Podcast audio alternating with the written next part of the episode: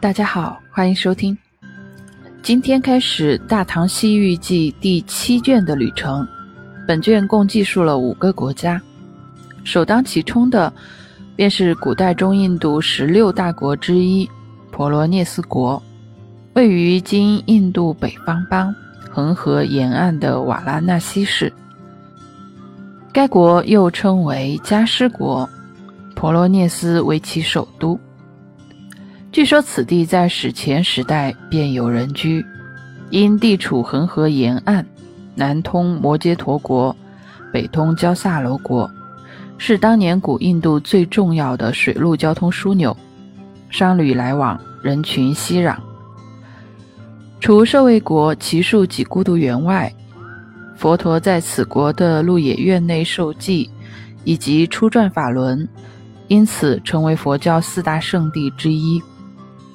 书中描述，该国方圆四千多里，气候温和，植被茂密，都城西临恒河，长十八九里，宽五六里，街巷繁华，富足安乐，民风温顺乐道。伽蓝仅三十多所，僧徒三千余，习小乘，其余多信奉外道，供奉大自在天。街上所见修外道的行者，有剃头的，有梳锥形发髻的，更有赤身裸体，只涂一层灰，专心修苦行的。都城沿河岸往东北行十余里，即到达著名的鹿野苑。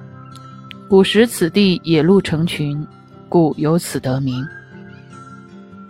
院内奇栏华丽恢宏，分八个区域，墙垣相连。楼阁层叠，有僧徒一千五百余人，习小乘。因此地为佛教圣地，各类精舍佛塔多达数百处，故玄奘未能一一介绍，仅略举了几处较为经典的地方。其一为大殿中的一座高两百多尺的精舍，舍内供奉与如来真身大小等同的纯铜佛像。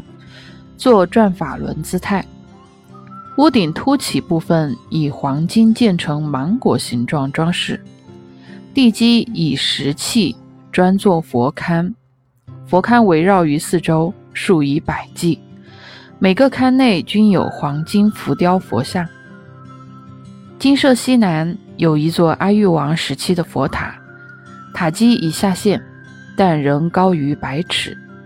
塔前有七十多尺高的石柱，质地光润。释迦牟尼正道后，在此地初次说法，也就是刚说的初转法轮，因此这里便成为后世佛教四大圣地之一。此外，鹿野苑亦是弥勒和释迦牟尼受记之处。所谓受记，属佛学用语。即今世佛为未来世将要成佛的人所做的预言。释迦牟尼为迦叶波佛所受记，而弥勒则为释迦牟尼佛所受记。所以弥勒对于今世的人来讲是未来世的佛。伽蓝院墙西侧有三潭清池，旧时如来曾于此三池洗衣沐浴。传闻三池中均有龙王居住，池水深且清澈，味道回甘，水位常年不变。如若池中的人不怀恭敬之心，则恐被鳄鱼吞噬。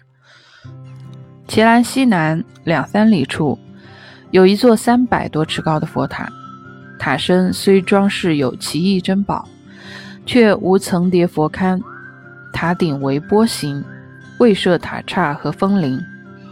当年，悉达多太子出宫修行，隐居山谷，苦修求法。